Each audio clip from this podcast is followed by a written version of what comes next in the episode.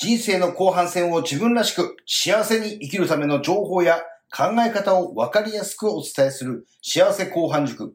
お相手の長谷川武史と熊谷美智子です。毎回毎回お話しておりますけれども、YouTube、ポッドキャストでこの幸せ後半塾を何度も何度も聞くことができます。聞き逃したっていう方、それから通して聞きたい、何度も繰り返し聞きたい、幸せ後半塾で検索していただきますといつでも聞けますので、そちらでもちょっとね、楽しんでいただければというふうに思います。はい。まあ、ずっと前回までリタイアのことでね、お話をしてきたんですけれども、まあ、遺言書を作るというふうにこう考えているうちにいらっしゃる方がいます。まあ、遺言書とそれから亡くなった後のね、まあ、事務的な手続きも誰かに頼みたいなんていう方もいたり、それから生きているうちにもし認知症とかになって自分で財産の管理ができなくなってお金下ろせないとか、お支払いができないとか、契約事ができないなんていう方のための、まあ、手続き、まあ、各種そういう手続きを今のうちに準備したいよっていう方が、ね、はい毎日のように面談してますね。はい。うん。様々どうですか？皆さんドラマがありますね。ありますね。家族構成違うし、違うし。まあ、家族構成が似ていても、はい全くこう登場人物違ってあ、そうですね。背景も違うしね、うん考え方も違うし、とても感慨深いです、毎回。ねはい。当然あの、持ってらっしゃる財産も違うし、はい。うん。まあそういう中で、こう、モデルがありそうでない中で、今後のことどういうふうにしたらいいんだろう。まあ自分がいずれ亡くなったら子供たちが、まあよく言う、まあ揉めないようにっていう言葉、まあ出します。まあよく争う族の相続っていう言葉は出てますけど、はい。現場で言ったら、そんな争ってないよね。ないですね。うん。はいさほどね。はい。うん。っていうのは争いたくないから。うん。うんでも、腹の中ではどう思ってるかわかんないよ。争うっていう気持ちはないけども、どうも納得いかないなって、でも喧嘩はしたくないしな、まあ、これでいいかな。まあ、実際はこういう相続が多いと思うんですね。争ってる相続ってそうそうないんです、実際はね。でもそれよりも、相続できないっていう方が困る。困ります。ね。はい。うん。例えば、相続人の中に認知症の方がいるとかね。それから相続人が、あの、誰かわからない。うん。まあ、無数にいる。はいなんていう方もいたり。はいうちにいらして、まあ、これから、さやさんのことちゃんと決めておきたいんです、と。でどういうふうにお考えですか？というふうに私がお聞きすると、まあ、とにかく、あの、兄弟、公平に、平等に分けたいです。やっぱ子供、平等でないとね、喧嘩するからね、平等に分ける。まあ、それだけです。それは無理ですって言います。はいそもそも何をもって公平で平等かっていうところが、ちょっとこれ難しいですね。まあ、例えばお金しか残らなかったとすれば、まあ、仮にね、1億円残りましたと。2人で5000万ずつ分けた。これが平等なのかと。まあ、一見平等だし、2人が平等だと思えば平等でいいでしょう。ただ、1人は親の近くでですね、はい親の近くで親のサポートをしてきた。はい。それからこれから親のいろんなあ事務的な手続きをやっていかなくちゃいけない。お墓も守っていかなくちゃいけない。まあもっと言ったら、まあこれ、財産分けの中に今入れ入れませんでしたけども、じゃあ畑とかね、まあその、実際にもう草ぼうぼうになってて、こう草刈りをしていかなくちゃいけないようはなところどうしよう、この先っていうところももしもらうとしたら、これ平等ですかねっていうお話をしますね。はい。まあちょっと前まで、まあちょっと前っていうか相当もう感覚で言うと2、30年以上前だと、家、土地、まあ、いわゆる実家を相続するという方が、まあ今ももちろんいるんですけども、その方がそこに住むということはある程度こう想定としてあったり、まあ代々次はじゃあね、孫が住んでっていうことで、その家を守る人が、まあ当然そこの財産欲しいと。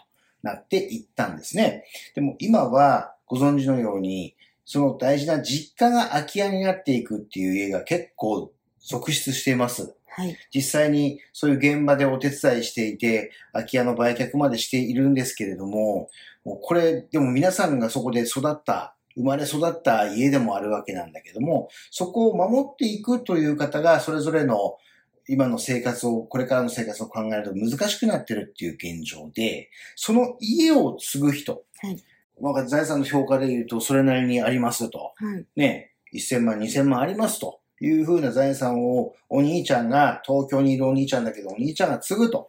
俺、じゃあもうしょうがない、俺が相続するよ。じゃあ、弟は、じゃあ、兄貴そこ、まあ、2000万もらったと一緒だから、あのじゃあ、俺も現金で、やっぱそれに相当する分、2000万現金でもらえばそれでもいいよと。まあ、2000万ないんだったら、まあ、残ってる今財産の、まあ、1000万だったら、まあ、1000万でもいいよ。うんって言ったら、前だったら、まあ、そうだね、と。うん。いうことで、はいそのための相続なんていうことで、事例で上がってたんですけども、今は、家を守るということの方が、負担が大きい。はい。まあ、例えば、いずれ家を解体しなくちゃいけない。まあ、相続で起こって新しい家っていうことはあまり、まあ、ないですよね。うん。次の世代が住んでいないとすれば、ますますね。その家をやがて手放す時が、まあ、来るとは思うんだけども、それまでに家の中の片付けもしっかりね、ね、そういうことを考えていくと、コストもかかる、固定資産税もかかるっていう、だったら、現金少なくてもいいから、現金の方がいいやっていう方が多いよね。そうですね。うん。自分だってそう思うよね。そう思います。現金もらった方がいいわって いうふうに思う人が多いですね。はいうん。で、まあそう考えていくと、まあ平等って難しいなというふうに思います。で、家をね、まあ評価するって言っても、価格もですね、もう4通りぐらいあるんですよね。固定資産税のを出すための、まあ、路線化というのを一つのこう価格評価されてたりしますね。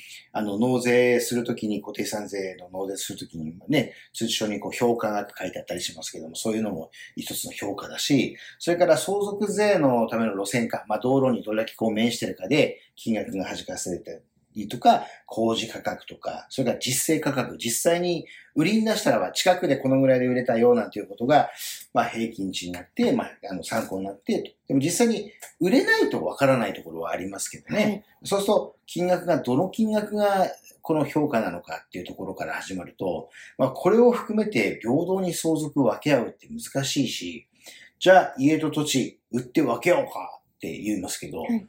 うん？たまに勘違いされてる方いて、亡くなったら、じゃあこれみんなで家売って分けるっていうふうに、まあお気持ちはわかるんだけど、それ、売るの誰ですかって、亡くなった方のまま、名前のまま売れないですよねって言うと、あ、そうなんですねっていう方もたまにいらっしゃるはい。よね。いらっしゃいます。ね。なんで、まず誰が相続しますかって。じゃあ4人いたら4人みんな持つんですか？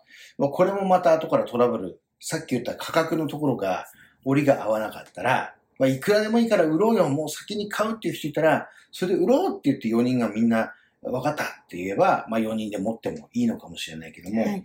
まあやっぱもうちょっと高くいろんなとこ聞こうよ。それはちょっと安すぎるよとか。ね。はいまあそれまでのきあの費用負担どうするのとかっていうふうになってきて、なかなかこう足並みが揃わないっていうことがあるから、みんなで持つっていうこともこれも難しい。そうですっていうの。現実。まあ、やらない方がいいって言ってもいいかもしれないですね。まあ、そんなことも考えていくと、まあ、土地、まあ、不動産、ね、よく、財産なんかうちそんなねえんだって言いますよね、みんなはい。ねい。らっしゃい。ね、うん自宅の、まあ、不動産って言ってもって、不動産って言うと、なんかこういろんなアパート持ってるとか、ね、こう広大なこう畑持ってるとか、うんね、駐車場持ってるとかっていうのが不動産っていうふうに思ってる方もいるんですけど、家と土地不動産ですよね。家とその自宅のね、庭。はい。うん。で、これを持ってることで、なかなかこの平等相続っていうのは難しいんじゃないかなというふうにこうね、そうですね。思いますよはね。い。うん。ということで、まあ、これからそのおことを考えていくとですね、まあ、財産をこう、どういうふうに分けるかっていうことを、まあ、考えたときには、その後にかかる負担とか費用も、ある程度加味して、まあ、私は、これをコンサルの中でよく言うのは、家を守る人、維持する人は、その分現金ももらわないと大変ですよっていうことは言います。はい。まあ、その中で現金そのないんだって言ったら、まあ、生命保険を上手に使うとか、ね、片付けの費用なんかも含めて、生命保険を有効に使うっていうことはとても大事だなというふうに思いますね。はい。はい。ということで、今回は相続の、ね、中での遺言、まあ、財産の分け方についてもお話をしました。人生は後半で決まる。幸せ後半塾でした。